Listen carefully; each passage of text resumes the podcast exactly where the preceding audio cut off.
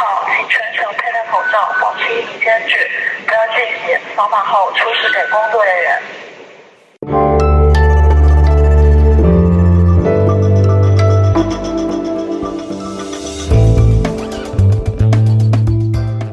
Das Politikteil, der wöchentliche Politik-Podcast von Zeit und Zeit Online.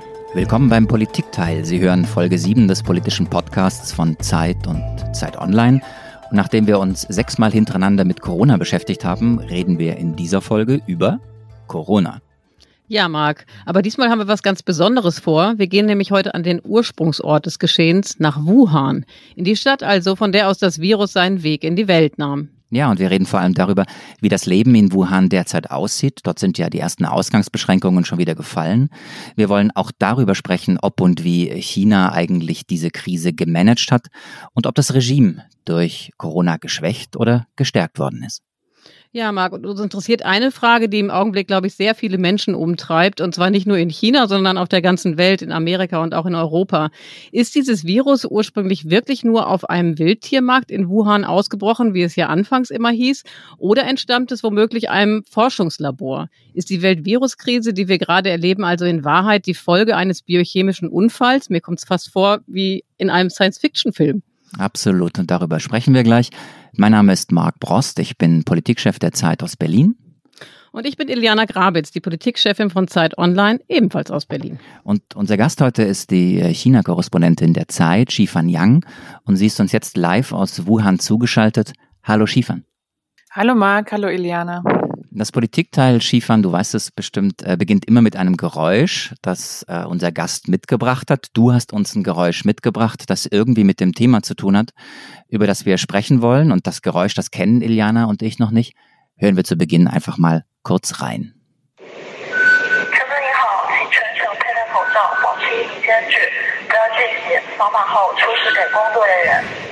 Okay, das hört sich an wie eine Durchsage, vielleicht auf dem Bahnsteig oder in der U-Bahn oder sowas. Aber ehrlich gesagt, ich spreche natürlich kein Chinesisch. Ich nehme an, es ist Chinesisch. Was genau wird dort gesagt, Skifahren? Und wo hast du das Geräusch aufgenommen? Das ist bei der Sicherheitskontrolle, wenn man sozusagen dabei ist, die Rolltreppe zum Bahnsteig runterzunehmen. Da steht dann eben Personal. Es gibt immer Sicherheitskontrollen. Man muss da seine Tasche ablegen. Die wird gescannt. Und jetzt kommen eben noch ähm, zwei Kontrollen zusätzlich dazu, nämlich einmal ähm, die Temperaturmessung und ähm, das zweite ist, dass man seinen grünen Gesundheitscode vorzeigen muss der dann ähm, ja. eben beweist, dass du gesund bist und das Virus nicht hast. Und ähm, die Frau, die steht eben dort da und ähm, es läuft die Ansage, bitte äh, tragen Sie die ganze Fahrt über Mundschutz, äh, halten Sie einen Meter Abstand und äh, zeigen Sie ähm, den Gesundheitscoach dem Personal vor. Wir unternehmen also mit dir, Skifahren, heute eine Reise in die Zukunft nach Wuhan, die eigentlich drei Monate vor uns sind. Und das ist eine ganz andere Realität als die, die wir hier in Deutschland kennen, obwohl wir eigentlich den Eindruck haben, dass wir uns in einem kompletten Lockdown befinden seit einiger Zeit. Dort äh, liegt drei Monate Lockdown hinter allen und so langsam fängt der Alltag dort wieder an. Skifahren, wie sieht dieser Alltag aus? Fahren alle U-Bahn und sind die schon wieder vollkommen voll? Also die U fahren und ähm, sind aber relativ leer, weil viele trauen sich nach wie vor nicht ähm, aus ihren Häusern, aus ihren Wohnungen heraus. Viele nehmen lieber ein Taxi oder ähm, das Auto zur Arbeit. Viele arbeiten auch weiterhin aus dem Homeoffice. Und ähm, die Busse fahren zum Beispiel nicht, weil es dort schwer ist, den Abstand einzuhalten. Aber dann würde man ja gerade in China vermuten, dass äh, die Ausgangskontrollen beziehungsweise die Frage, wie die Menschen sich bewegen, besonders hart kontrolliert wird. Also dass das, was du gerade schilderst, ähm, Leute, die zu zehnt irgendwie sich bewegen in Gruppen, Leute, die sich im Park irgendwie in Gruppen zusammenrotten, dass es das gar nicht geben könnte. Gerade in so einem Land wie China. Wird das nicht kontrolliert? Am Eingang von, äh, vom Park muss man auch seinen Gesundheitscode vorzeigen und äh, manchmal muss man auch noch ähm, seine Telefonnummer angeben, seine Ausweisnummer. Äh, manchmal steht da einer mit dem Temperaturmessgerät. Ich sage immer manchmal, weil das nicht immer so ist. Also es ist ein bisschen, äh, ja, eine falsche Annahme, die wir auf dem Westen haben, dass das in China so ein lückenloser Totalitarismus ist schon totalitär, aber es ist so ein Flickenteppich. Es ist sehr, sehr fragmentiert. So jeder Blockwart macht eigentlich so sein eigenes und manche sind halt entspannter, andere nicht so. Und ich war jetzt in den letzten Tagen fast jeden Tag in diesem Park einmal spazieren und jedes zweite Mal wurde ich gar nicht kontrolliert oder dann hält halt der Wächter gerade ein Nickerchen da in seinem Häuschen. Ist dein Eindruck, dass es berechtigt ist, ein bisschen laxer vorzugehen und ein bisschen lustloser und das selbst in so einem Staat wie China irgendwie auch mal fünf Grad sein zu lassen? Oder ähm, könnte es sein, dass da nochmal richtig was nachkommt, eine zweite Welle und sind die Menschen vielleicht zu sorglos? Wie ist dein Eindruck? Hm, also es ist für mich momentan schwer zu sagen. Also ähm, es werden in Wuhan tagtäglich äh, momentan 46.000 Tests gemacht. Diese Tests haben aber ähm, eine gewisse Fehlerquote. Das heißt, ungefähr 30 Prozent aller positiven Fälle werden von diesem Test nicht äh, angezeigt. Das heißt, die Gefahr ist da, dass es Infektionen gibt, auch kleinere Cluster, die vielleicht in der Stadt unentdeckt bleiben. In Peking hatten wir gerade den Fall, dass die Quarantänezeit für Einreisende nach Peking von 14 auf 21 Tage erhöht wurde, weil ein chinesischstämmiger Amerikaner aus den USA eingereist ist. Der hatte seine 14 Tage Hotelquarantäne gemacht. Der hatte seinen Corona-Test gemacht, der war negativ. Und eine Woche später, nachdem er aus der Quarantäne entlassen wurde, hat er auf einmal Symptome entwickelt und eine ganze Reihe von Leuten angesteckt. So, das heißt auch mit, mit der strengsten, mit dem strengsten Quarantäneregime, mit einem strengen Testregime können dir Fälle entwischen. Das heißt, ja, es gibt keine Sicherheit auch für ein so strenges System wie in China nicht, dass da ähm, ja ähm, alle Fälle tatsächlich auch ähm, ins Netz gehen. Und da reicht ja dann nur ein Superspreader, wie zum Beispiel ähm, da bei dieser christlichen äh, Sekte in Südkorea, wo dann ein Mensch auf einen Schlag ähm, über zwei Gottesdienste irgendwie äh, 200 Menschen angesteckt hat, dass es dann wieder einen ernstzunehmenden zweiten Ausbruch gibt. Also ähm, ich glaube, wenn es größere Ausbruchscluster momentan schon gäbe, die würden nicht unentdeckt bleiben. Aber ich glaube auch nach wie vor, ähm, und das sagen ja auch die meisten Experten, dass wir das Virus immer noch nicht gut genug kennen. Dieses Virus ist sehr hinterhältig. Es zeigt sich in sehr, sehr vielen Facetten. Und ähm, ich glaube, ähm, eine hundertprozentige Lösung ist einzudämmen, äh, die hat kein Land und äh, zumal auch China nicht, da China sich ja drei Wochen ähm, vor, ähm, auf der Zeitleiste vor allen anderen Ländern befindet und hier sozusagen ja ein, ein, auch ein Pionierfunktion ähm, einnimmt und dementsprechend auch ähm, alles, was hier erprobt wird, auch fehleranfällig ist. Hast du Angst, wenn du dich durch die Stadt bewegst im Augenblick? Nee, eigentlich nicht. Und das ist aber, glaube ich, vor allem eine psychologische Geschichte, weil ich hatte eigentlich mehr Angst, als ich im März in Deutschland war und da weder am Flughafen kontrolliert äh, wurde, ähm, noch irgendwo anders. Ähm, und ich glaube, es ist ja auch nach wie vor so, äh, korrigiert, korrigiert mich bitte, dass ähm, die meisten Menschen in Deutschland immer noch keinen Mundschutz tragen. Das äh, ist hier der Fall. Also du wirst sofort auf der Straße zurechtgewiesen, wenn du keine Maske ähm, anhast. Du kommst in kein Geschäft rein, auch ins Taxi nicht, in die U-Bahn nicht. Und diese, so drakonisch diese Kontrollen sind und so sehr es mich nervt, dass ich, äh, dass alle zwei Meter meine Temperatur gemessen wird ähm, psychologisch, erfüllt das die Funktion, dass man sich einigermaßen sicher fühlt. Ich würde gerne noch mal einen Blick zurückwerfen, weil, ähm, wie du ja gerade sehr gut beschrieben hast, äh, geht jetzt alles wieder zurück in den Alltag und so langsam sieht man überall Lockerungen und das normale Leben kehrt wieder zurück. Nichtsdestotrotz liegen drei Monate zurück, ähm, die äh, Wuhan und eben auch andere Städte in China unter in dem voll, vollständigen Lockdown verbracht haben. Mich würde mal interessieren, ähm, dass du ein bisschen erzählst, wie dieses Leben da aussah. Die Menschen haben ja anders als als hier in Deutschland ihre Wohnung überhaupt nicht mehr verlassen, wie ich gehört habe. Wie hat man sich das vorzustellen? Wie bekamen sie ihr Essen und ihr Trinken und wer hat sie bewacht? Ja. Also das ist eine Eigenheit in China, die gibt es seit der Mauzeit, dass eigentlich alle Menschen in mehr oder weniger geschlossenen Wohnanlagen wohnen. Ja, also jedes, jedes Wohnhaus, auch jedes Hochhaus das ist Teil einer Anlage, ähm, die mehrere Eingänge hat, die bewacht sind. Also es ist selten so wie in Deutschland, dass einfach ein Haus von der Straße aus frei zugänglich ist. Diese ähm, Wohneinheiten, davon gibt es in ähm, Wuhan 1400. Genau. Und diese Wohneinheiten, die Parteikader dieser Wohneinheiten sind sozusagen die ähm, kleinste administrative Einheit dieses gesamten 80 Millionen Mitglieder großen KP-Apparates. So, das heißt, diese Schurchü, diese Parteikader von den Nachbarschaftskomitees, die standen dann in enger Verbindung zu den Bau an. Das sind die Sicherheitsleute, die dann tatsächlich dann die Wohnanlagen bewachen. Und im Zusammenspiel zwischen diesen Nachbarschaftskomitees mit den Sicherheitsleuten, darüber wurde dann eigentlich das ganze Leben organisiert. Also zum Beispiel ähm, hat, ähm, haben diese Sicherheitsleute von den Wohnanlagen oder manchmal auch die Hausverwaltung haben dann zum Beispiel ähm, alle Bewohner einer Wohnanlage, das können mehrere tausend Menschen sein, wenn wir bedenken, dass äh, ja äh, viele Hochhausanlagen in China einfach sehr, sehr groß sind. Diese, ähm, diese Hausmeister, sage ich jetzt mal, die haben dann zum Beispiel ein paar hundert Leute, paar hundert Mieter oder ähm, Wohnungseigentümer in eine WeChat-Gruppe geladen. Sagen wir mal so, wir hatten jetzt eine WhatsApp-Gruppe in Berlin, äh, weiß ich nicht, äh, Kantstraße oder so. Und da wären wir dann alle in einer WhatsApp-Gruppe und dann kommt jeden Tag der Hausmeister und schickt eine Nachricht um 15 Uhr und fragt, ja, jetzt mal bitte alle eure Temperaturen eintragen. Und ähm, als nächstes käme dann die Frage, ähm, habt ihr alle, was ihr braucht? Brauchen Sie Medikamente? Gibt es alte Leute, die sich unwohl fühlen? So.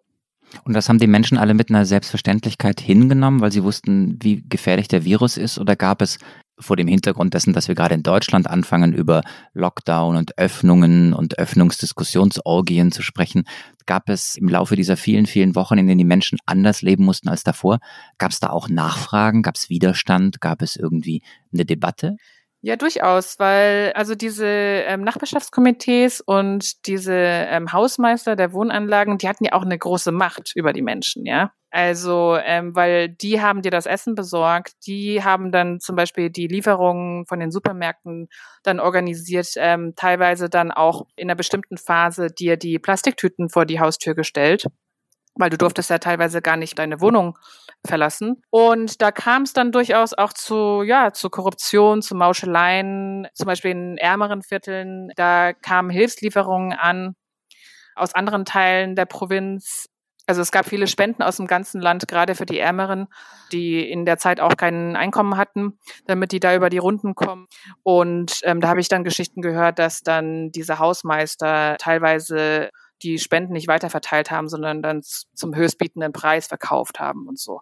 Oder dass auch in manchen Wohnanlagen sich gebügelt wurde um die Hilfslieferungen und da kam es auch zu Protesten. Und trotzdem hört sich ja so an, dass eben für das leibliche Wohl, sage ich mal, und die Gesundheitsversorgung war gesorgt von den Bürgern, die eingeschlossen waren und zu Hause leben mussten. Äh, die Frage, die ich mir häufiger gestellt habe, ist, ähm, was war eigentlich mit der wirtschaftlichen Situation? Also Menschen, die eigentlich äh, in Läden arbeiteten oder die kleine Unternehmen haben. Gab es da auch ein Rettungsprogramm äh, in dem Maße, wie, wie wir das hier in Deutschland haben, wo der Staat äh, viele hundert Milliarden bereitgestellt hat, um eben die, äh, die, die Bürger vor den und die Unternehmen Unternehmen und die Wirtschaft vor den äh, negativen äh, Wirkungen und Folgen der Weltviruskrise abzufedern? Hm, also ein Rettungsprogramm ähm, gab es bisher nicht in dem großen Stil. Und das ist auch einer der Hauptkritikpunkte, ähm, die ich in den letzten Tagen so mitgekriegt habe, wenn ich mit Leuten gesprochen habe, ähm, weil äh, die meisten sind eigentlich relativ zufrieden mit den solchen Bekämpfungsmaßnahmen und da verhöhnt man teilweise sogar das Ausland und äh, im Internet geht zum Beispiel so ein nationalistisches Mem rum, dass ähm, das Ausland versucht, die Hausaufgaben von China abzuschreiben, aber sie können es nicht, sind nicht dazu in der Lage, sind unfähig. Und jetzt gibt's andere, die sagen, ja, guckt mal, aber ähm, die haben die tollen Rettungsprogramme und da werden Leute, die kein Einkommen haben, sofort vom Staat entschädigt. Warum können wir deren Hausaufgaben nicht kopieren? So, also diese Kritik kommt inzwischen auf, weil es bisher außer Einkaufsgutscheinen, die werden, die wurden hier vergangenen Sonntag angekündigt, Einkaufsgutscheinen im Wert von ungefähr 60 Millionen Euro für, für die Stadt. Das ist jetzt, wenn du es jetzt auf 11 Millionen Einwohner aufteilst, nicht so wahnsinnig viel. Also wir reden hier tatsächlich eher über kleine Beträge. Abgesehen von Einkaufsgutscheinen gab es noch keine großen Ankündigungen über ähm, Soforthilfen. Aber das verstehe ich nicht ganz, Schiefern, ist, das ist mir nicht klar, braucht man kein staatliches Rettungsprogramm, weil wir es am Ende eben doch mit einer Form des Staatskapitalismus zu tun haben. Insofern sind Gewinne und Verluste am Ende in einer Hand. Oder ist es so, dass die vielen, vielen äh, Kleinunternehmer und die neuen Selbstständigen, von denen in den letzten Jahren immer die Rede war, dass die einfach durch den Rost gefallen sind, dass sich um die niemand gekümmert hat? Was, was ist richtig? Die fallen durch den Rost. Ähm, es ist ja so, dass 80 Prozent des ähm, chinesischen Wirtschaftswachstums vom Privatsektor generiert wird. Also das heißt, dass die, die Wirtschaft wird getragen von kleinen und mittleren Unternehmen, von Friseuren, von Restaurantbesitzern, von kleinen Startups. Die schaffen auch die meisten Arbeitsplätze in China. Aber genau das sind jetzt die ähm, eben die die Unternehmen, die jetzt vom Staat nicht unterstützt werden. Und um euch zu erklären, der chinesische Staat hat einfach schlicht gerade keine Mittel. Es ist so, dass China die Finanzkrise 2008 ja gut überstanden hat, weil die damals ein beispielloses historisches Rettungspaket aufgelegt haben. Ja, man hat äh, mit hohen Krediten hat man ähm, damals den Bau von Hochgeschwindigkeitszugstrecken, von Flughäfen, von Brücken und so weiter, von Autobahnen finanziert. All dieses ist inzwischen gebaut. Die äh, Verträge gingen damals auch vor allem eben an, an die Staatswirtschaft. Und jetzt sitzt China auf einem riesigen Schuldenberg, der 270 Prozent des Bruttoinlandsproduktes übersteigt. Das heißt, Chinas Wirtschaft wird eigentlich von, den, von dieser Kreditlast erdrückt. Ähm, die Regierung und, und in China gibt es eben durch diese Langzeitfolgen dieses Rettungsprogramms nach der Finanzkrise eine große Kreditblase. Und ähm, die Regierung hat schlichtweg einfach nicht die Mittel, aber das, Schiefern, ist ja die staatliche Perspektive nochmal einmal ganz kurz und ganz konkret gefragt. Wenn in Deutschland es äh, kein Rettungsprogramm gegeben hätte und gleichzeitig viele Selbstständige, viele Künstler, viele Freischaffende äh, um ihre Existenz fürchten, dann gehen die Menschen hier auf die Straße. Oder dann, dann finden sie Mittel und Wege, äh, ihren Unmut zu äußern. Und diesen Unmut, so verstehe ich dich, der wird in China nicht geäußert, obwohl die Dimension ähnlich groß ist. Woran liegt das? Ich glaube, es ist noch zu früh zu sagen, dass sich dieser Unmut nicht äußert. Also in Wuhan äußert er sich sehr wohl. Ähm, hier gab es jetzt in den letzten zwei Wochen, habe ich von drei, vier kleineren Demonstrationen mitbekommen. Ähm, Ladenbesitzer, die auf die Straße gegangen sind und ge gefordert haben, dass man ihnen drei Monate Miete entlässt, dergleichen. Die Regierung ist, glaube ich, gerade dabei, eine Antwort zu finden und ähm, zu schauen, wie sie mit diesem wachsenden Unmut umgehen soll, ähm, ob welche Maßnahmen sie doch ergreifen soll. Es gibt eine Reihe von Ökonomen, die hier auch in den vergangenen Tagen laut geworden sind und gefordert haben, dass ähm, China sich doch ein Beispiel nehmen solle an Deutschland, Japan und so weiter. Die Regierung steht da unter großem Handlungsdruck, aber bisher kam da relativ wenig. Und das zeigt mir eben auch, dass es da eine sehr, sehr große Ratlosigkeit gibt in Peking. Unsere letzte Frage, Schiefern, zu dem Teil, wie es in Wuhan im Augenblick aussieht und was du selbst erlebst bei deinen Recherchen vor Ort. Ähm, unsere letzte Frage soll auch an den Ort führen, an den angeblich alles begann. Das ist der berühmte oder berühmt-berüchtigte Markt in, in Wuhan, auf dem der Virus äh, angeblich ausgebrochen ist. Ist dieser Markt wieder offen? Warst du jetzt dort? Kann man da schon wieder ganz normal kaufen? Nee, der Markt ist geschlossen seit ähm, Ende letzten Jahres. 31. Dezember oder am 1. Januar wurde er dicht gemacht morgens. Und ähm, das ging auch äh, knall auf Fall, dass da die ähm, Behörden kamen und sagen, ihr müsst jetzt schließen. Und ähm, dann konnten die Verkäufer noch ihre Dinge zusammenpacken. Und das war's. Also haben da auch äh, gerade da ähm, Fische, Meeresfrüchte, Lebendtiere ähm, dalassen müssen wurden dann dafür ähm, vom Staat ähm, entschädigt. Ähm, die Behörden haben dann die Tiere entsorgt. Es, man riecht das auch noch. Also es, es ist, ich bin da vorbeigelaufen. Das ist jetzt mit so blauen, mit so Ab Absperrwänden abgetrennt, dieser ganze Bereich. Was riechst du da? Wonach riecht das? Das, ähm, ich habe da einen äh, Straßenreiniger gefragt, was ist denn das? Meint er so, das ist, das, das ist äh, Desinfektionsmittel. Es roch aber überhaupt nicht nach Desinfektionsmittel, es roch einfach nach ähm, vermodertem Tier, also nicht besonders angenehm.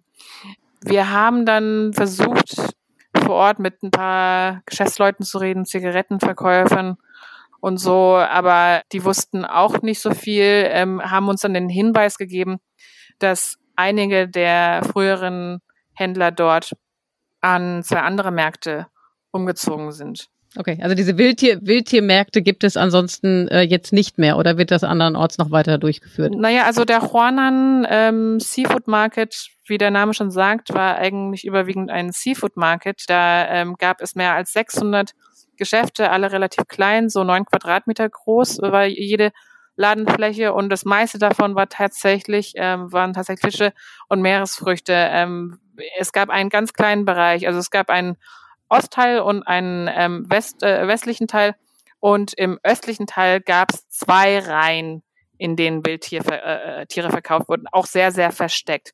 Also das ist jetzt die meisten sind da hingegangen, eben um für Restaurants tatsächlich einfach ja Fische und so einzukaufen.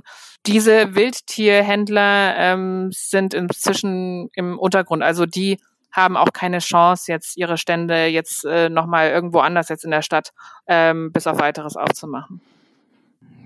Dann äh, schauen wir auf den Ausgangspunkt oder vermeintlichen Ausgangspunkt des Ganzen. Das ist der, der nächste Teil unseres Gesprächs. Wir hatten äh, es in der Anmoderation noch gesagt, wir wollen uns mit der großen politischen Frage beschäftigen, die im Augenblick diskutiert wird von ganz normalen Leuten, aber auch von der Politik, nämlich der Frage, ob das Virus wirklich von diesem besagten Wildtiermarkt stammt, über den wir gerade gesprochen haben, oder doch womöglich aus einem Forschungslabor. Mittlerweile zweifeln äh, viele Menschen an der Erklärung, dass Corona sich einfach so von diesem Wildtiermarkt aus verbreitet haben soll. Allen voran an den Zweiflern.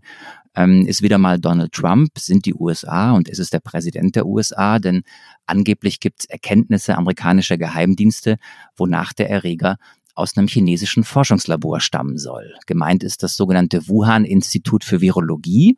Von dort, äh, so heißt es, und das sind eben die Erkenntnisse der Geheimdienste, von dort habe es ein Mitarbeiter versehentlich in die Stadt gebracht. Ähm, wir haben dazu was vorbereitet, ein Statement von Donald Trump mit einer deutschen Übersetzung, die im Ton drüber liegt. Hören wir doch mal kurz äh, rein. Wir haben dazu einen Einspieler. War es ein Fehler, der außer Kontrolle geriet, oder war es Vorsatz? Das macht einen großen Unterschied.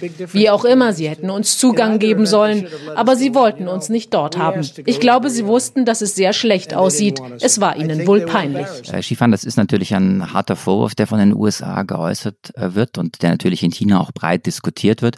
Was hältst du von der Theorie? Was spricht dafür, dass es sich um einen Unfall gehandelt haben könnte? Also ich habe, als ich zum ersten Mal von dieser Theorie gehört habe, dachte ich auch so, hey, es ist schon ein sehr, sehr großer Zufall, dass in einer Stadt, in der ähm, das Virus von einem Fledermaus, einer nicht durchgebratenen Fledermaus übergesprungen sein soll, dass da in derselben Stadt auch also Forschung betrieben wird an Viren, die äh, in Fledermäusen vorkommen. Und ähm, vor allem, dass es in derselben Stadt das einzige Institut gibt in ganz China, ähm, das diese Art von Fledermausforschung ähm, betreibt. Das ist schon ein großer Zufall.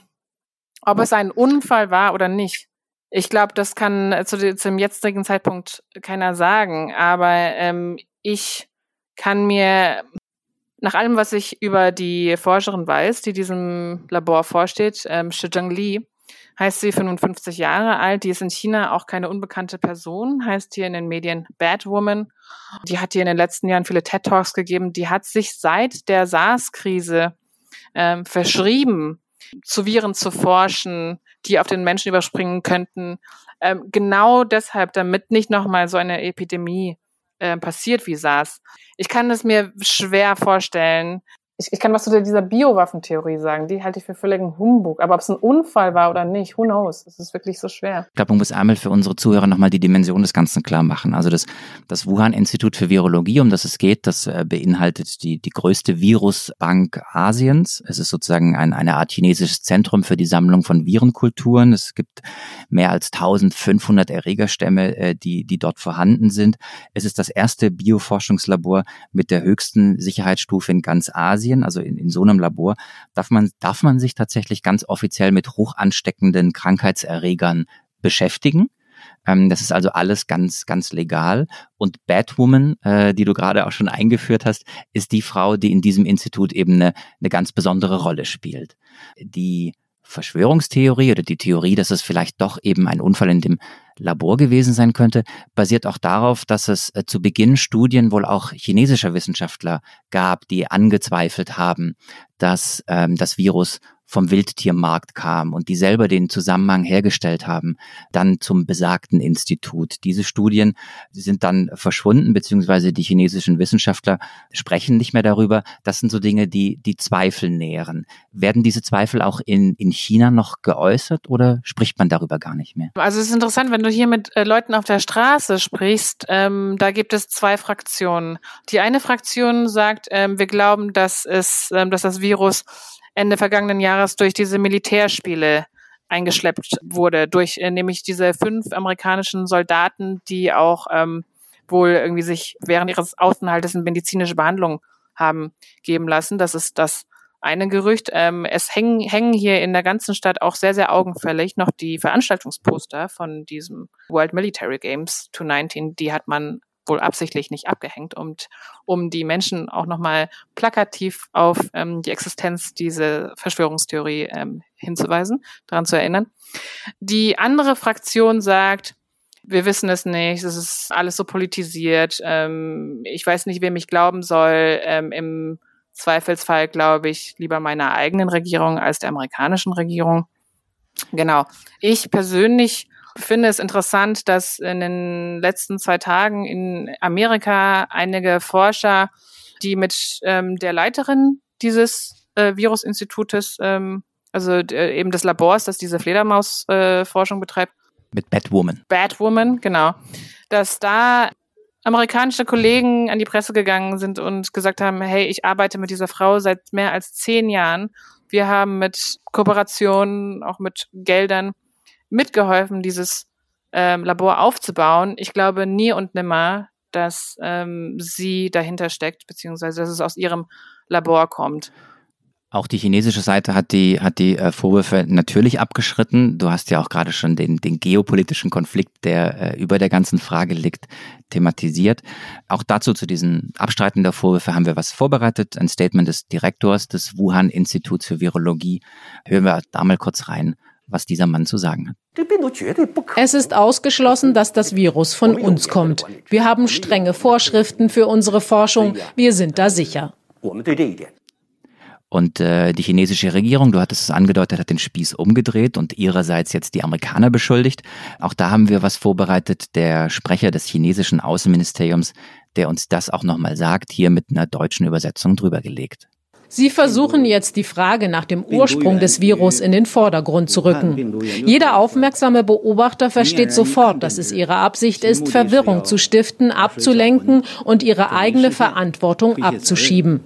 Wichtig, glaube ich, ist in dem Zusammenhang Schiefern auch, dass wir mit einer Theorie an dieser Stelle gemeinsam ähm, aufräumen müssen. Das ist die Verschwörungstheorie, die auch im Netz äh, grassiert ähm, dass es eben nämlich nicht um eine militärische Forschung zu Biowaffen ging. Das behaupten mittlerweile nicht mal mehr die Amerikaner. Da gibt es auch äh, Erkenntnisse des CIA und Veröffentlichungen von amerikanischen Wissenschaftlern, die sagen, also keine Forschung an Biowaffen in diesem Labor, aber die Unfallthese, die ist strittig. Bist du denn selber in dieses Labor jetzt reingekommen in deinen Recherchen? Hast du versucht, dorthin zu gelangen? Kommt man überhaupt in die Nähe dieses Ortes? Ja, man kommt da erstaunlich gut, zumindest ähm, vor den Eingang ähm, äh, des Gebäudes. Also das Wuhan Institute of ähm, Virology liegt ungefähr 15 Kilometer entfernt von dem Huanan Market, wobei es äh, in unmittelbarer, ja, in äh, Fußnähe vom Huanan Seafood Market auch nochmal ein Labor der chinesischen Seuchenpräventionsbehörde gibt, in dem angeblich auch zu ähm, Fledermausviren geforscht wurde. Ich kann das jetzt nicht genau aufdröseln, in welchem dieser Labore, aus welchem dieser Labore ähm, das Virus äh, ähm, entsprungen sein soll. Ähm, dazu gibt es auch ähm, sehr viele verschiedene Theorien und ähm, aber ich war jetzt mal, äh, habe mich jetzt mal vor diesem Hauptlabor umgesehen und genau, da habe ich einfach ein bisschen mit meinem Health Code gewedelt, wurde da auch nicht mal kontrolliert, also da wurde nicht mal meine Temperatur abgenommen und dann bin ich da einfach rein und das ist ein recht schäbiger, gelb gekachelter, in die Jahre gekommener Bau. Ähm, Im Foyer sieht man Fotos von den führenden Virologen. Dann gibt's da noch ein Plakat von Virology Sinica. Das ist wohl so eine Forschungs- Plattform. Das sieht alles eben nach, ja, irgendwie sehr, sehr bodenständig, fast langweilig aus. Nebenan ist die Wuhan Akademie für Sozialwissenschaften. Also es sieht sehr, sehr unspektakulär aus und definitiv nicht nach ähm, jeglicher Form von, von Agentenfilm oder, oder Science-Fiction-Film. Wir werden an dieser Stelle die Frage vermutlich nicht beantworten können, inwiefern äh, dieser Virus tatsächlich nur von dem Wildtiermarkt ausging oder eben von dem Forschungslabor. Ich finde es aber eine wahnsinnig spannende Frage und es ist ja auch schon, gibt die ersten Staaten, die internationale Ermittlungen fordern. Das müssen wir abwarten. Ähm, ich glaube, es ist ein guter Moment, um ein bisschen über dich zu sprechen, Skifan. Und zwar hast du eine besondere Geschichte. Du bist zwischen den Welten aufgewachsen gewissermaßen. Du bist in China geboren und mit vier Jahren nach Deutschland ge gekommen und bist hier aufgewachsen und dann im Erwachsenenalter wieder zurückgegangen und ähm, pendelst gewissermaßen zwischen den Welten. Du hast ähm, im Zeitmagazin eine ganz tolle Geschichte geschrieben in dieser Woche, worüber wir gerne ein wenig reden würden. Ähm, da redest du darüber, wie das Le Virus eigentlich dein Leben verändert hast und hast einen Satz geschrieben, der mir sehr in Erinnerung geblieben ist, nämlich ich bin einmal im Kreis vor dem Virus geflohen, kann man sagen, erst in die Vergangenheit und dann zurück in die Zukunft. Da, damit hebst du darauf ab, dass du eben zu Beginn der Krise in China warst und dann eigentlich in die Vergangenheit gereist bist, nämlich hier nach Deutschland und jetzt wieder in die Zukunft zurückgereist bist. Was äh, sind deine Lehren aus dem Wechsel zwischen den zwei Welten und was ist das Einschneidendste, was du vielleicht erlebt hast auf dieser Reise, die du dort beschreibst? Also das ist interessant, dass sich ähm, nach jedem Flug meine Perspektive automatisch wieder ähm, total verschiebt. Also als ich eben Anfang in Peking war, habe ich das alles unglaublich als, als ähm, habe ich diese schon beschriebenen Kontrollmaßnahmen als unglaublich repressiv wahrgenommen. Und ähm, ich war davon sehr genervt ähm, und habe äh, auch nicht verstanden, warum da, warum so viele in meinem Umfeld so eine große Sorge vor dem Virus hatten, weil in Peking eben nur zu dem Zeitpunkt nur 400 Fälle gemeldet wurden. Das ist ähm, in einer Großstadt ähm, wie Peking mit 22 Millionen Einwohnern ist das sehr, sehr wenig. Ich glaube, wir haben in München allein inzwischen mehr als 5000 oder 6000 Fälle. Sobald ich in Deutschland war und dann mich frei gefühlt habe, kamen mir die Deutschen viel zu lax vor. Also, dass ich eben am, am Flughafen außer dieser Ausstiegskarte, dass da äh, vier Wochen nach eben nach der Abriegelung von Wuhan, dass da nicht mal, ja, dass da eben, dass da keine Temperatur gemessen wurde, dass man, äh, dass da auch ähm, keine äh, Beamten standen und äh, die Passagiere befragt haben und so, das, das kam mir schon irgendwie sehr, sehr seltsam vor. So, und ähm, ich hatte eben in Deutschland auch den Eindruck, dass ähm, so diese anfängliche ein bisschen, es gab ja Ende, ähm, Ende Januar, als die ersten Fälle auftraten in Bayern bei dem Autozulieferer, der auch in Wuhan eben eine Niederlassung hat, gab es ja einen riesen, ja, riesen Diskussionen und ähm, gab habe ich das Gefühl, gab es schon auch ein bisschen sowas wie Panikmache dahingehend, ja, sind Glückskekse ansteckend, ähm, kann ich mich im Asiamarkt äh, mit Corona infizieren, dass sich da in der U-Bahn weggesetzt wurde von Menschen, die teilweise eben in Deutschland geboren sind aber, ähm, oder hier leben, aber halt eben asiatisch aussehen. Und dann gab es so einen seltsamen Shift, als dann bis zu der Grenze, so das Gefühl, fünf bis zehntausend, als dann die Kurve langsam hochging, aber eben noch nicht nach oben hin explodiert ist, exponentiell, ähm, hat da auf einmal so eine Verharmlosung, ist da auf einmal so eine Verharmlosung eingetreten, obwohl man ja schon ähm, nach Italien blicken konnte und wohl, obwohl klar war, in welche Richtung diese Kurve zeigt. Ähm, das fand ich sehr, sehr schräg. Und dann gab es ja eigentlich eine Phase, wo ähm, das Land hier, also Deutschland, sehr gut mitgemacht hat und alles geduldet hat, auch als die Ausgangssperre erlassen wurde. Oder beziehungsweise Ausgangssperre gab es bei uns ja nicht wirklich, sondern eine Kontaktsperre, ähm, die deutlich lockerer ist als eben alles, was in, in China verfügt, verfügt wurde. Und jetzt haben wir wieder eine sehr, sehr große Debatte über die Einschränkung der Bürgerrechte. Dürfen wir uns das gefallen lassen? Und äh, da ist sogar die Rede von Gesundheitsermächtigungsgesetzen, wenn es um sowas geht wie Ausgangsbeschränkungen. Wie nimmst du sowas wahr, weil in, äh, in, in China ist es ja eine ganz andere, äh, also kollektive Duldung, wie wir schon anfangs gesagt hatten, gegenüber den Gesundheitseinschränkungen und den Maßnahmen, die von der Regierung erlassen werden. Also ich glaube, in China muss man sagen, dass die Legitimation der Partei auf zwei Säulen steht. Wir haben ja ähm, eigentlich mal jahrelang da, darüber gesprochen, dass die ähm, Partei ihre Macht vor allem über ihr Wirtschaftswachstum bezieht. Aber wir haben diesmal ähm, in der Corona-Krise gesehen, dass natürlich den Menschen ihr eigenes Leben, ihre Gesundheit äh, noch wichtiger ist als ähm, das Wirtschaftswachstum. Das heißt, ähm, die Partei hat ähm, da große Pluspunkte sammeln können, indem sie in der Wahrnehmung der Bürger ihr, äh, ihr Leben geschützt hat. Und ähm, ich kann de dementsprechend ähm, Chinesen verstehen, wenn sie sagen so, ähm, naja, aber was zählt denn jetzt mehr? Menschenleben oder äh, jetzt ähm, die Freiheit, ähm, eben aus dem Haus zu gehen oder äh, was auch immer, die Bürgerrechte, Privatsphäre und so weiter. Also wenn man sich die Maslow'sche Pyramide anschaut, kann ich das schon verstehen. Aber das ist natürlich auch eine verkürzte Sichtweise. Es geht ja nicht darum, dass alle sterben oder alle ihre Privatsphäre oder alle ihre Bürgerrechte verlieren. Es geht hier ja um eine sehr, sehr heikle Abwägung. Ja, ähm, von den Bürgerrechten aller und dann eben abwägen gegenüber eben Schutz des Lebens, nicht von allen, aber doch von eben einer großen Bevölkerungsgruppe, ähm, älteren und ähm, anderen Risikogruppen. Ich kann also verstehen, wenn die Chinesen da ähm, sich wundern. Ich kann aber gleichzeitig, ich bin da einfach, ich bin da einfach sehr, sehr ambivalent, weil ich gleichzeitig auch die deutsche Sichtweise sehr, sehr gut verstehen kann. Ähm, es kann ja nicht sein, dass dieses Virus das ganze öffentliche Leben zwei Jahre lang lahmlegt. Vielleicht wird das so sein. Vielleicht werden wir uns an diesen Gedanken gewöhnen müssen. Aber ja, ich persönliche Freiheit äh, gegenüber Gesundheit äh, abzuwägen. Ich, ich eigentlich, eigentlich ist das die perfekte Überleitung vielleicht noch zu einer Frage zu dir, nämlich was mich noch interessieren würde. Du hast ja im Grunde genommen äh, am eigenen Leib eine richtige Einschränkung der persönlichen Freiheitsrechte und Grundrechte erlebt, nämlich dadurch, dass du eben zwei, Monate, zwei Wochen in Quarantäne gesteckt wurdest, als du jetzt auf dem Rückweg warst von München, glaube ich, nach Peking. Äh, da wäre die Frage, was hast du daraus mitgenommen? Was hat das mit dir gemacht? Ich war jetzt insgesamt, glaube ich, in Peking schon fünf Wochen fast nur zu Hause.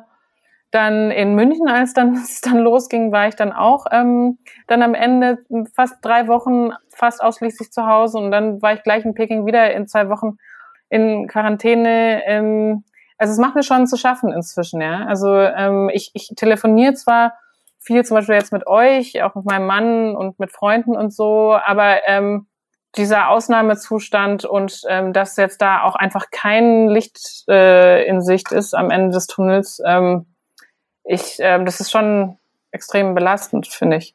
Man müsste vielleicht unseren Hörern an dieser Stelle einfach die Quarantäne in Peking auch schildern, denn es ist ja nicht so, dass du aus Deutschland nach China zurückgeflogen bist und dann in deine Wohnung konntest, sondern du wurdest am Flughafen in Empfang genommen und in ein Hotel verfrachtet, wenn ich es richtig im Kopf habe. Ja, genau. Wir wurden da ähm, abgeführt am Flughafen, ähm, konnten unser Gepäck äh, auch nicht äh, wie normal am Band abholen, sondern das war dann in einem eigenen abgesperrten Bereich. Genau, und dann wurden wir da wie die Schäfchen in so einen Bus ähm, verfrachtet und dann in so ein Messezentrum gefahren. Dort wurden wir dann aufgeteilt auf verschiedene Stadtviertel. Und ähm, da gab's, da konnte man sich eigentlich auch nicht das Hotel aussuchen, sondern ähm, dann gab's halt ähm, die Passagiere wurden sozusagen grüppchenweise in Hotels geschickt und sobald das Hotel voll war, hat man die Passagiere eben ins nächste Hotel geschickt. Und genau, also so, so ausbüchsen oder so, ähm, das äh, war nicht möglich. Und sobald wir dann im Hotel waren, ähm, nach dem Einchecken, haben wir dann am nächsten Tag auch einen Zettel bekommen, so wirklich 14 Tage das Zimmer nicht verlassen dürfen. Und äh, darauf waren auch ähm, ja darauf waren dann auch Strafen ausgesetzt. Also ähm, welche Strafen waren ausgesetzt? Beim ersten Verstoß, das war nicht genauer spezifiziert, äh, irgendwelche Einschränkungen für ihr zukünftiges Leben in China. Und ähm, die zweite Strafe war, ähm, dass ab dem Tag, an dem man erwischt wird beim Ausbüchsen aus dem Zimmer, werden noch mehr 14 Tage drauf. Also im Grunde warst du, du warst zu Hause, also in der Stadt, in der du normalerweise lebst, und warst trotzdem in der Fremde, weil allein in diesem Hotel und das Essen hat man dir dann gebracht ans Hotelzimmer, an die Tür.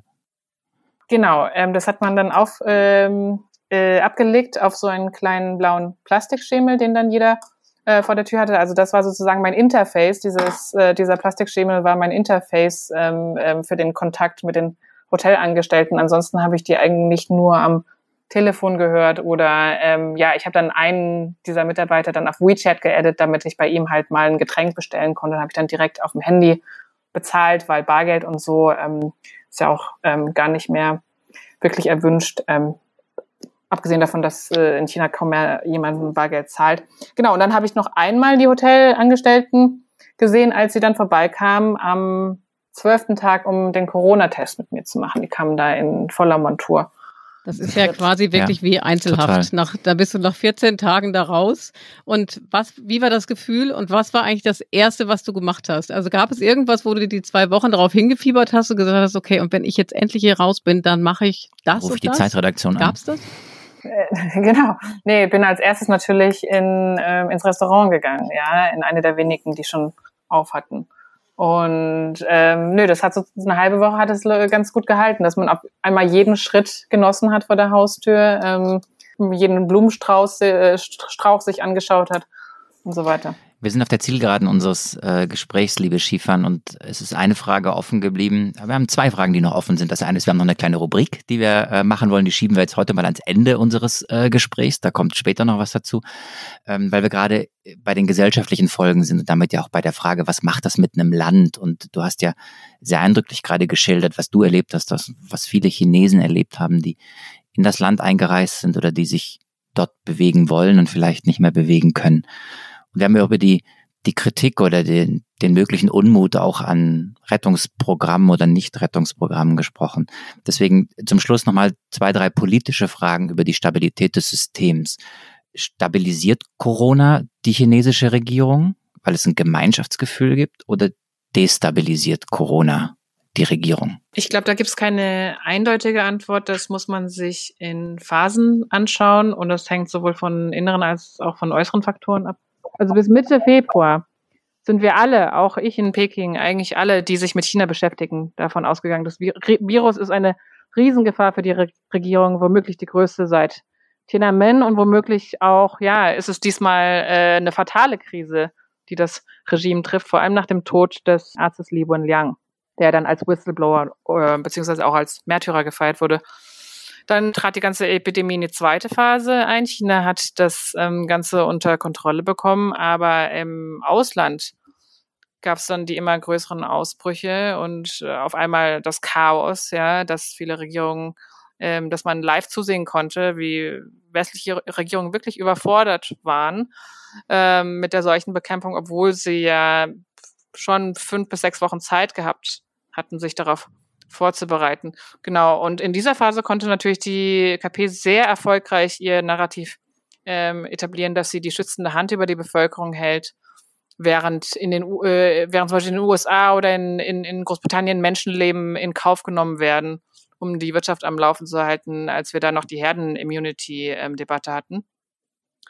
So, genau. Und jetzt, ähm, glaube ich, tritt das Ganze für das Regime wieder in eine dritte Phase ein, weil ausruhen kann die Regierung sich ähm, auf diesem Punktsieg jetzt in den letzten Wochen, ähm, den Punktsieg aus den letzten Wochen nicht. Ähm, und da kommen wir nochmal auf die Wirtschaft zurück, weil jetzt eben viele ähm, Chinesen sehr genau registrieren, dass die westlichen Regierungen da sehr, sehr unterstützend und großzügig da Gelder verteilen äh, in der Bevölkerung und die Regierung aber sehr, sehr wenig tut, um hier die ähm, einen, einfachen Leute von einem wirtschaftlichen Totalabsturz zu bewahren.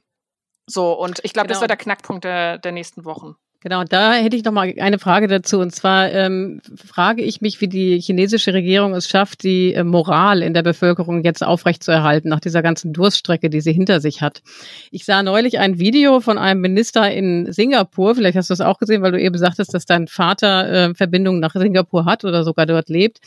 Ähm, der hat im Kabinett eine Rede gehalten und da bitterlich geweint in Gedanken an die tapferen Helden und die Pfleger und Schwestern und Ärzte, die das Land am Laufen halten. Ne? Jetzt in dieser schwierigen Phase. Phase. Das war eine, war eine Szene, ich habe mir das angeguckt, das war so ergreifend, also das kann man sich überhaupt nicht vorstellen. Also er konnte nicht weiterreden, das war auch keine Show. Ja, und da habe ich mich gefragt, ist sowas, sind solche Szenen eigentlich auch in China denkbar?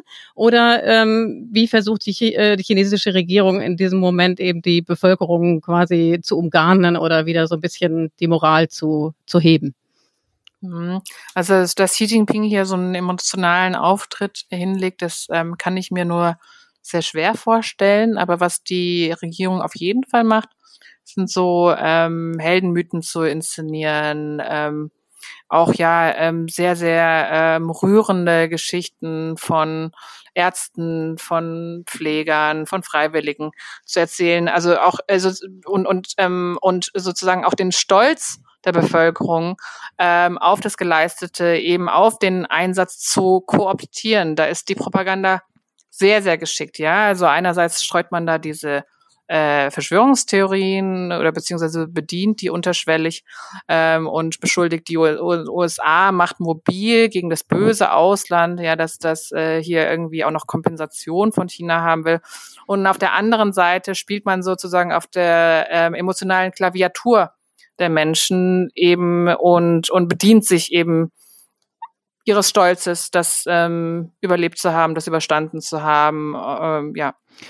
Dann kommen wir ausnahmsweise am Ende unseres Gesprächs zu unserer Rubrik, die wir normalerweise immer in der Mitte unseres Gesprächs haben, aber weil das jetzt hier so einen schönen Flow hat, haben wir es einfach mal fließen lassen äh, und machen äh, unsere kleine Rubrik äh, am Schluss, die Flop 5. Wir haben uns den anderen Blick vorgenommen, wir wollen weg von Generalisierungen und Klischees. Ähm, wir wollen immer wieder fragen, ob man die Dinge nicht auch ein bisschen anders sehen könnte, als wir sie bislang diskutiert haben. Deshalb diese Rubrik, das Format, mit dem wir ganz bewusst ein paar Klischees brechen wollen.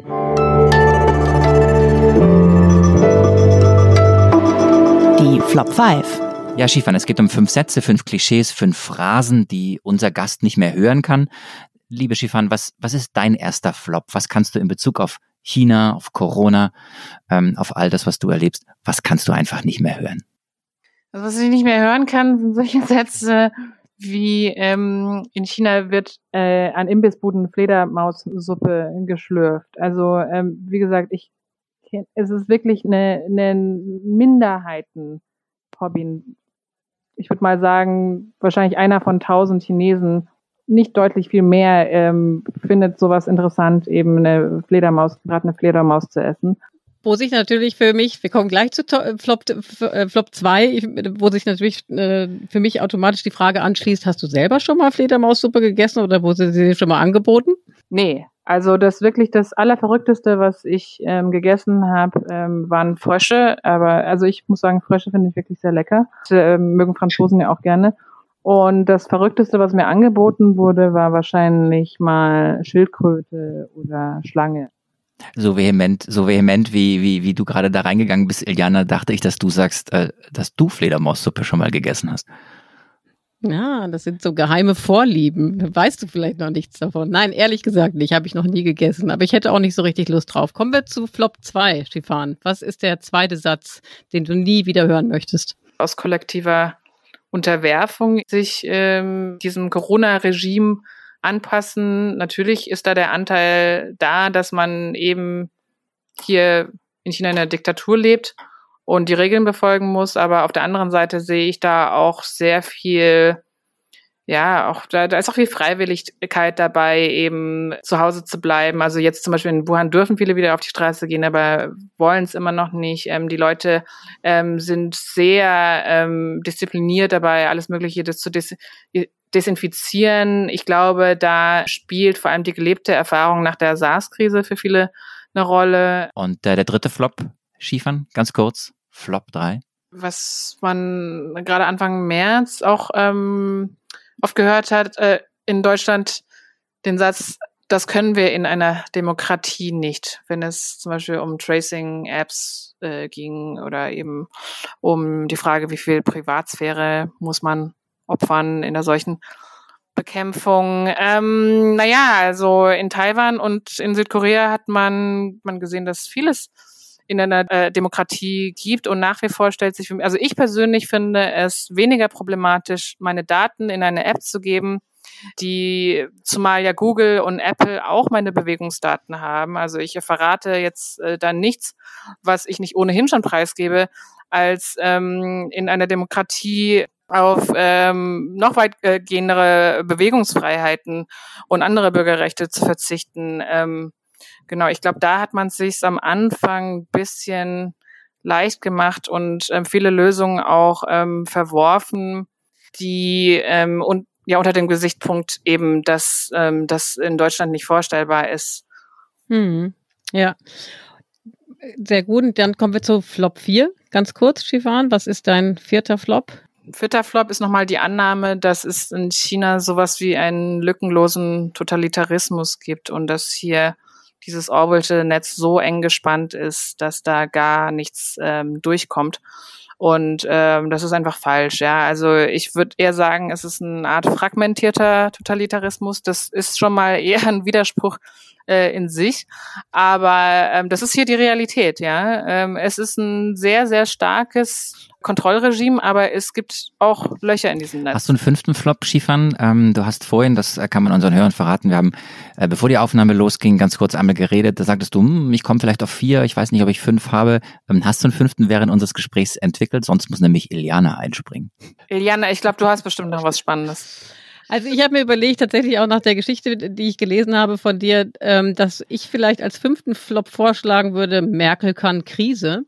Weil ich mich manchmal frage, also es wird jetzt so in der Wahrnehmung, ähm, es gab auch so einen Think Tank, der da argumentiert hat, dass äh, die Deutschen ganz vorne sind bei der Bekämpfung der Pandemie, gefolgt von, oder ich weiß nicht, ob Israel an der Spitze ist, auf jeden Fall die beiden Länder wären eben besonders gut unterwegs. Und ich frage mich mit Blick auf China und vielleicht auch mit Blick auf deine Wahrnehmung der ganzen Sache, ist nicht China, gleichwohl sie das natürlich mit brachialen Methoden einer Diktatur durchsetzen können, aber sind die nicht eigentlich sehr viel effizienter in der Bekämpfung der Pandemie? Das wäre mein Vorschlag. Mir, mir fällt auch noch was ein. Krise ist ah, jetzt, jetzt hat Skifahren was. Komm. Ja. Dann haben wir das erste Mal sechs Flops. Cool. Ja, ja. ich ziehe auch meinen wieder zurück. Ähm, Krise ist immer eine Chance. Oder Krise heißt auf Chinesisch auch Chance. Ah, okay, egal, genau. Okay. Viel, viel benutzte Metapher. Also das ist aber jetzt das ist jetzt aber sehr, äh, sehr pessimistisch so zum Schluss. du würdest sagen, es ist. Also ich, ich schwank persönlich auch die ganze Zeit zwischen, okay, vielleicht findet jetzt ein Reset äh, statt und vielleicht ähm, ist das ein ganz äh, toller Neuanfang, aber es kann auch tatsächlich sein, dass alles genauso weitergeht wie bisher und äh, sich aber einfach noch okay, weiter ganz plumper Versuch äh, einer Überleitung zu unserer Schlussmoderation. Ähm, auch wenn die Krise vielleicht nicht unbedingt eine Chance ist, jedenfalls äh, war sie eine Chance für uns, jetzt mal über diese Krise zu sprechen mit dir und sozusagen diesen Podcast, ey, das war spontan, hey. live aus Wuhan, ähm, mit allen technischen äh, Schwierigkeiten, die wir zwischendurch hatten und so weiter. Aber ich finde es klasse, dass du auch mit der Zeitverschiebung und äh, auch mit den anstrengenden Recherchen vor Ort, dass du Zeit für uns hattest und für unsere Hörer. Ähm, es waren wahnsinnig gute Eindrücke. Eindrücke, oder, Iliana? Absolut. Also ich fand, äh, bin dir wahnsinnig dankbar, von dir die direkten äh, Eindrücke vermittelt bekommen zu haben. Also wir haben quasi eine kleine Reise nach Wuhan mit dir unter, äh, unternommen und haben äh, erfahren, wie es vielleicht bald bei uns aussehen könnte. Äh, ich habe mitgenommen, Marc, du kannst gleich nochmal sagen, was du mitgenommen hast. Mir ist wirklich dieser blaue Schemel als dein persönlicher Interface in Quarantänezeiten, der ist mir in Erinnerung geblieben, neben vielen anderen Sachen auch. Was nimmst du mit, Marc? Ja, ich glaube, das, was ähm, vorhin am Schluss sagte, von wegen, es ist kein Orwell-Regime in China. Ähm, es ist eine andere Art und äh, beide Regime oder wenn man will, beide Systeme sowohl der Westen wie auch, auch China ringen um den richtigen Umgang mit Corona. Und ich bin gespannt, äh, ob das passieren wird, was Skifahren andeutete, dass es äh, nämlich dort äh, zu Unmut auf den Straßen kommen kann, wenn die Menschen merken, dass ihnen die Jobs ausgehen und der Staat nicht hilft. Das war mir völlig neu. Ja, da bin ich auch sehr gespannt. Also wenn ich eines einwerfe, also es ist ein Orwell-Regime, aber es ist ein mitunter sehr stümperhaftes Orwell-Regime. Das ist auf jeden Fall eine sehr äh, interessante Erkenntnis. Das geht mir ganz genauso. Skifan, vielen, vielen Dank, dass du dabei warst. Ähm, äh, vielen, vielen Dank an die Zuhörer, die uns zugehört haben. Wenn Sie Kritik oder Anregungen haben oder uns vielleicht auch loben wollen, schreiben Sie uns gerne an die E-Mail-Adresse daspolitikteil.zeit.de. Und wenn es Ihnen gefallen hat, dann hören Sie gerne in der kommenden Woche wieder bei uns rein oder wer Lust hat auf eine tägliche Dosis Nachrichten, schaue bitte gern auch rein bei Was jetzt, dem täglichen Nachrichtenpodcast von Zeit Online, der jetzt zweimal am Tag aktuell und er geht, nämlich morgens und abends. Genau, nächste Woche sind hier am Start unsere beiden Kollegen Tina Hildebrand und Heinrich Wefing, die Sie durch das nächste Politikteil führen und navigieren werden. Ähm, wir danken noch den Pool Artists unserer wunderbaren Produktionsfirma und ein großer Dank geht an die Kollegen von Zeit Online, an Munia, an Ole und auch an Lena für die Vorbereitung dieses Gesprächs. Ohne euch wären wir nichts, jedenfalls nicht sendefähig. Vielen, vielen Dank und bleiben Sie alle gesund.